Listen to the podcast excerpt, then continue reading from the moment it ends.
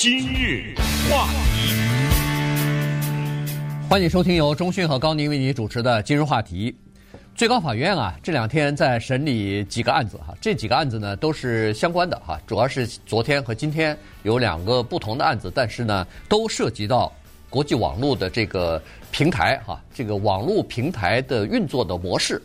呃，这两个案子的影响是非常广泛的哈。最后，最高法院做出的裁决呢，可能会对整个的呃我们今天所熟悉的、所使用的这个开放式的叫做网络模式啊，网络平台的运行模式会产生一个影响。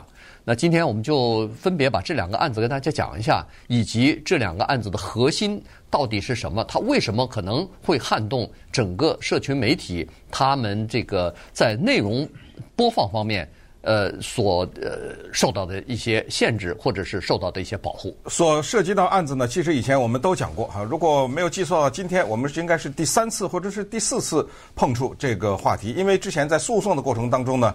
已经引发了我们的注意，所以如果你觉得是内容重复的话，那么请你放心，有一些内容是一定要重复的哈，有一些内容是可以不厌其烦的去讲，因为它毕竟是影响到我们平时对网络的使用和我们对言论自由以及网络自由的一种最基本的理解。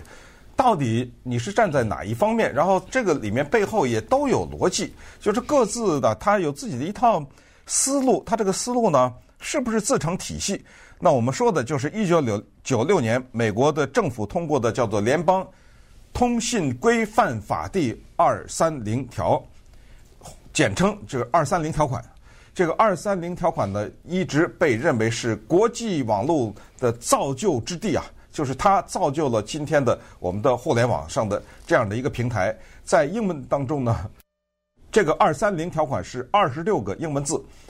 我绞尽了脑汁给翻译了半天呢，还是不行，还还是三十一个中文字啊！我把它翻译一下，大家听一听啊，叫做互动电脑服务提供方或用户不得被视为另一信息提供方的发布或代言者，就这么简单啊！听起来稍微有点不像口语，但是没办法，对不对？它是一种法律的词汇的结构。但是我反过来再把它变成老百姓说的话，就明白了。啊，这个呢就叫做免责条款，就是提供一个信息平台的这个人不为信息的内容负责，你不得告我。那么在上一次我们讲这个话题的时候呢，比较详细的跟大家讲了那个华尔街的那个案子是怎么来的。那么今天呢，我就用两三句话再重复一下。就是在国际网络的，尤其是互联网的平台诞生的那个年代，一九九六年，请注意，一九九六年有一个平台叫亚马逊，当时他过了一岁的生日；有另外一个平台叫雅雅虎也过了他一岁的生日；有一个上网的渠道叫 Internet Explorer，这是微软公司推出来的，IE 也才刚刚的问世。所以在国际网络处在婴儿阶段的时候呢，有一个平台非常初级的平台叫 Prodigy，那么在上面呢。有一个匿名的人就指责华尔街的一个投资公司叫做 Stratton 呃那个 Oakmont 说他诈欺，结果这公司呢就告了，他没有告那个匿名的那个人，他告的是那个平台，他他说你看谁让你发布的？他说我诈欺，你给我赔。那么这个时候呢就变成了一个诉讼，一路那么国会就意识到哦不行，这个在国际网络初期你个这么告法的话，那怎么办呢？这谁在网上哦你在网上放东西，我是个平台，我要负责。但顺便说一下。这个 Stratton Oakmont 就是个骗子。呃，这个公司的创办人叫做 Jordan Belfort。如果这个名字你不熟的话，再告诉大家，有个电影叫《华尔街之狼》，他就是那华尔街之狼。呃，他那就是那大骗子。所以呢，从这个 Prodigy 的平台就引发了国会的注意。他说：“不行不行，咱们得给这平台一个保护伞。他发点什么东西，他不是电视台，他不是报纸，他不是广播电台，那个内容内容不是他们制作的，他们不应该负责。这就是二三零条款的精髓。”对。那个时候呢，二三零条款在国会通过的时候呢，没有引起太多的注意哈，因为那个时候还没有现在网络这么发达，这么各种各样的平台都出现了。那个时候还没有各种各样的叫做分享的平台呢。现在你看 YouTube，你看 TikTok，你看这个呃好多其他的地方，这个平台上头很多东西。他们完全没有自己制作的东西，基本上都是别人放上去的。Facebook、Twitter 啊，Twitter 都是这样。嗯，所以在这种情况之下，你让一个平台来考为别人放上去的东西来负责，这个这这这它就叫做海量的东西哈。所以呢，呃，现在又有引申出新的东西来了。呃，待会儿我们会说一下。好了。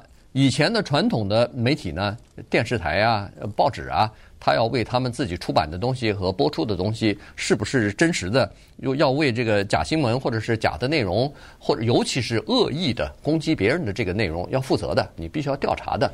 呃，但是网络平台，尤其是播别人放上去内容的这个平台，它不负责任啊。这个二三零的条款主要就是这个，就保护了这些平台。那么现在呢？这个二三零条款现在受到挑战了，最高法院审理的就是这个东西。这个是昨天审理的这个案子是什么？怎么回事呢？是是这样的哈，就是说，在这个呃前段时间呢，有一个呃家庭啊，就就是加州的一个家庭呢，就把这个呃 YouTube 告到法庭上去了哈，主要是告的是 Google，因为 Google 是 YouTube 的这个母公司嘛。所以呢，他们是说啊，在二零一五年十一月份的时候，在巴黎不是发生了一次，呃，恐怖主义袭击事件嘛？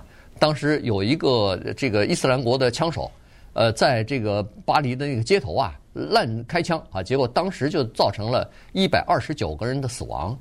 那么这个加州家庭里边很不幸，他们二十三岁的女儿当时和两个同学还是朋友。就在那个就是开枪的附近的那个餐馆里边，在就餐呢，就没有想到女儿就在这个一百二十九人被打死的受受害者之一啊，就是他们的女儿。所以呢，这个家庭就把这个呃 Google 告到法庭上说，你们明知道在 YouTube 上头有成百的各种各样的视频是来自于伊斯兰国的。你们明知道这些视频的内容就是宣扬他们的激进的这个伊斯兰的这个理念和呃，比如说招募呃招募成员啊，或者是呃让别人同情他们的这个呃就是伊斯兰国的这些理念啊等等，你们还播，在这种情况之下，你等于是叫做支持或者是宣扬了激进的理念，同时你还把这个 YouTube 等于是有一些视频推荐给那些。呃，可能对这个激进的伊斯兰的这个理念，呃，感兴趣的那些那些人，推送到那些人，让这些人慢慢的可能有一些人也变成了这个激进分子啊什么的，或者是恐怖呃国际恐怖主义分子了。于是他就要求这个 Google 要对这个事情呢负责。这里面是两个诉讼哈，或者是两个提出来的对 Google 的挑战，一个就是刚才说的，一，你为什么让他放？这是第一。第二是你为什么推送？那第一呢不成立，呃，基基本上法庭不会管这个第一，因为第一已经被二三零给保护住了。那么现在的争执的关键是推送，这个推送呢不用多说啊，如果使用 YouTube 的人比较多的都知道，他必须推送啊。我们被推送的还少吗？比如说有一个人他专门喜欢看做菜的节目，下次莫名其妙。怎么一大堆做菜的都放到我这儿来了？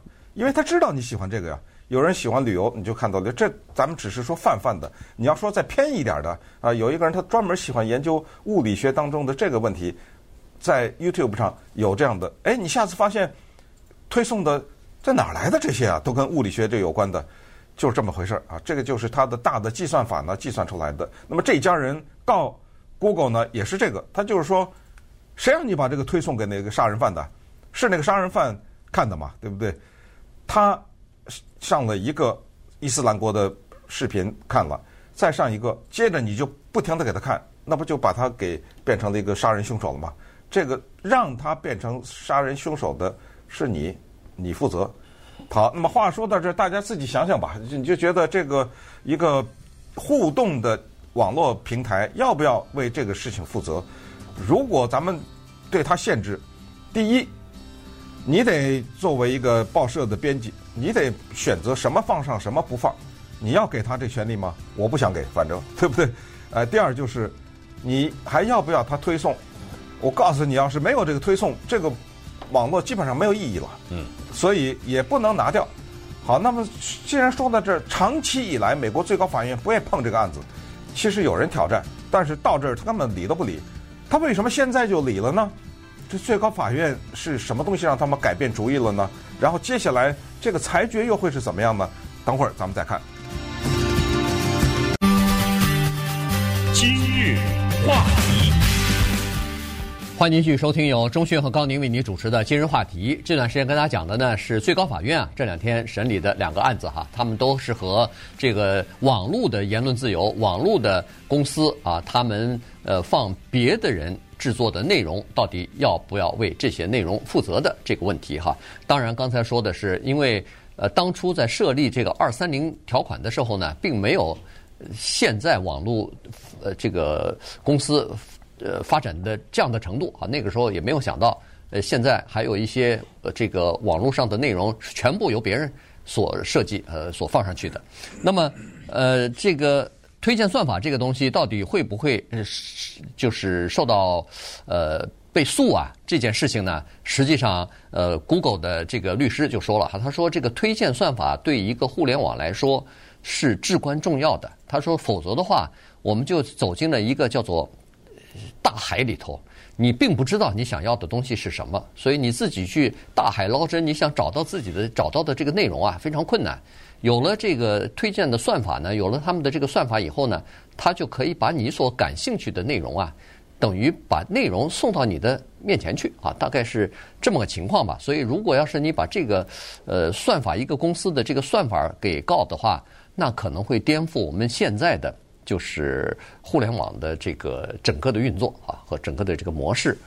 呃，现在呢是这样子，最高法院的大法官，呃，至少有一个人，呃，Thomas，呃，Clarence Thomas 呢，他在以前的多次呃场合呢，曾经表达过他想要就是减少或者是全面的修改这个二三零条款啊。那个二十六个字呢，他说范围太广了啊，所以呢，他想要修改一下。原因是他是说，呃，这个平台网络平台不应该享受这么广泛的豁免，尤其是当网站明知道有一些内容，尽管是别人第三方放上去的，但是他明知道这些内容是危险的、撒谎或者是犯罪计划的话，那你就应该不应该，就是你应该呃制止或者不应该把它放上去。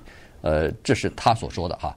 那么有一些呃自由派或者保守派的人士呢，对这个网络现在的这个情况呢，也是感到一些担忧啊。原因就是他们说，现在这个互联网啊，当然他们讲的这个黑暗面比较多一点哈。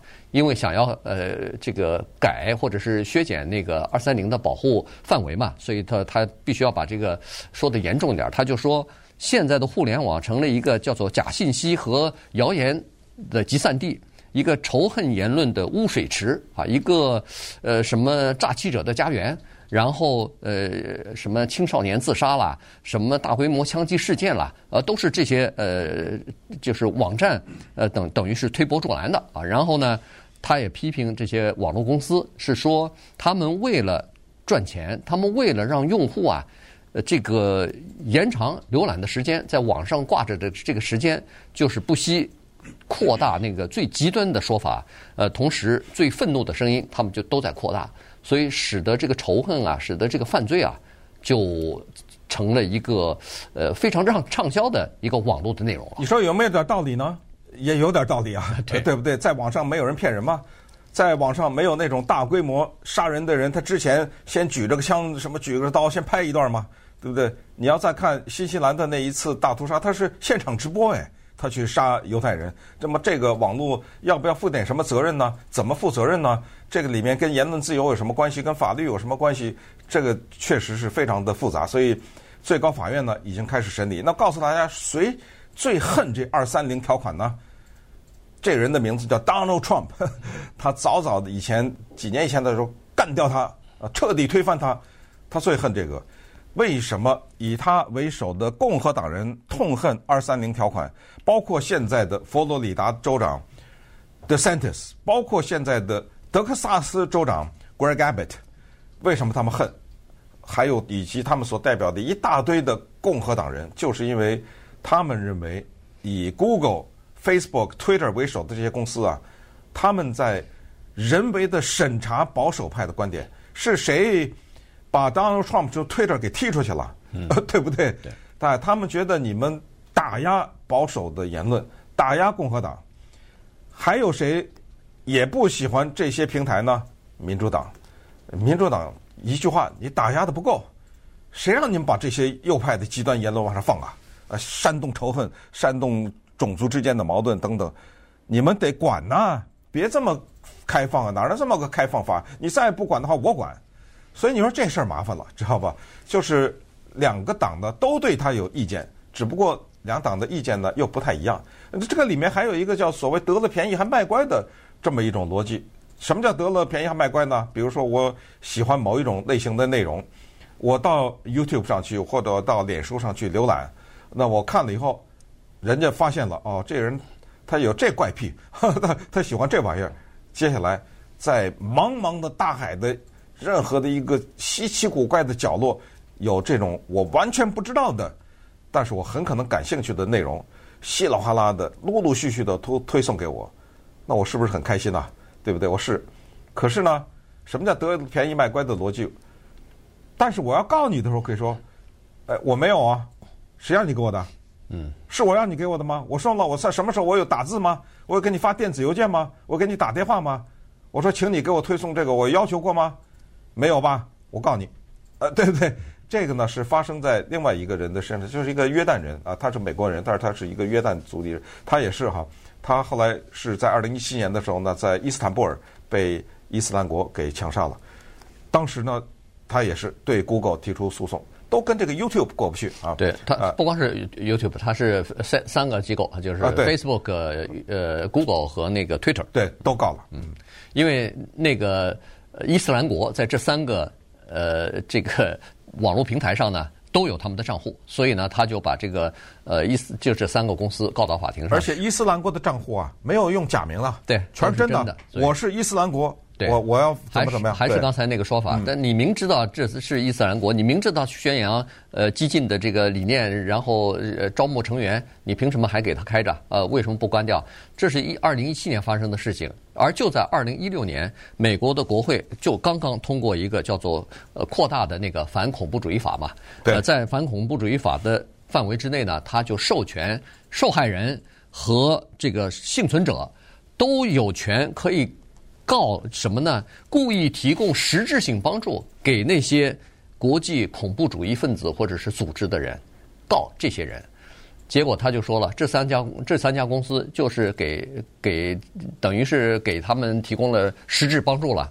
当年把那个 Trump 踢出去以后，他网上就一片的骂声，我说：“哎呀，你这个 Twitter 你好离谱啊！你伊斯兰国可以待着，哎对，啊这这 Trump 你给踢出去了，怎么可以这样呢？”对不对？所以当时对他也是有一个极其反感的这么一个声音。这是两个案子啊，我们一个说是一个女孩子在巴黎被打死，另外一个是青年人在伊斯坦布尔被打死。对，但是呃，好像司法部呢，在这个第二个案子当中呢，他们认为说是不应该，呃，这三个公司不应该被告啊，原因是你没有办法证明说这三家公司开了，就是他们就是伊斯兰国有这个三个账户啊。你不能证明说是，呃，这三家公司等于是为大规模的枪杀或者为伊斯兰国叫做提供了实质性的帮助啊，嗯，这个你没有办法证明，所以你这个你没有办法告，但是呢。这个呃，第九巡回上诉法院呢，反正啊也受理了这个案子了，所以呃现在已经打到最高法院去了，好，所以这是两个案子。第三个案子就是刚才呃中迅所说的，德克萨斯州和呃佛罗里达什么的这两个州，以他们为首的吧，呃保守的这个州呢，现在州议会都通过了法令啊，都通过了州法，说是要限制或者说是要规定。这个社群媒体，它主要针对的也是 Facebook 啊、Twitter 和那个呃 Google 啊，就是就针对这些人说，如果你们要对内容进行审查的话，如果你们歧视保守派的言论的话，那么对不起，我要对你处以罚款，我要给你，你要赔偿这个损失啊。所以呢，要对这些呃州法，就是要对这些公司啊说你。不能平白无故的就删除了，或者是呃，就是把谁谁谁的内容给拉掉了，呃，不可以啊。所以呢，这个当然这些州法都通过了，但是还没实施呢。就被告到法庭上去了哈。联邦法院、什么上诉法院什么的都说，哎，暂暂 停下来啊，这个可能还不行，这个违反了，比如说是言论自由的话，这个条款啊等等。所以这个第三个这个 case 呢，可能在今年秋天的时候会上诉到最高法院。对，这个就是那句话叫做“你管我，为什么不管他”？呃，就是这句话，因为他不是这么随便你说啊，他有证据，而且。最麻烦的是，他们有的所谓的这个证据呢，到最后还被这些大的平台给证实了。不光是 Twitter，还是 Google，还是 Facebook。我们上一次在讲这个话题的时候，还我记得还播了 Mark Zuckerberg 的一段录音啊，他自己就承认了，就是关于拜登的儿子那个电脑事件。当时呢，这些大的科技平台进行了一个所谓全面的封杀，就是说这个事儿咱们在调查搞清楚，在现在没有什么证据的话，光是靠《纽约邮报》。这么一个报道的话，咱们对这个进行审查。那么在这个过程当中，而且失职是二零二零年总统大选，在这个关键时刻，对于拜登的儿子的电脑的问题，你这种平台，你采取了一个算是保护自由派的这么一个立场的话，封杀了这一条。那当然，那保守派的肯定不干呐，对不对？所以这个一定要跟你算账。那么现在的问题是，这些州。自说自话就立了法了，而宪法的第二修正案是联邦一层的，是国家这一层的。那么你这个州一级的，你想当中拿个小刀在这这儿割一点，那割一点给他削，这样的话，那么在联邦的层不同意，所以你通过了也没用啊，不能实施，因为处在诉讼期的时候是不能实行的。好，那下一个问题，最高法院在礼拜二的时候。还有今天啊，我我礼拜二的时候都已经听了，法院几个法官非常谨慎啊，在问问题的时候，那么就开始审理。他们怎么裁决呢？还真的很难知道。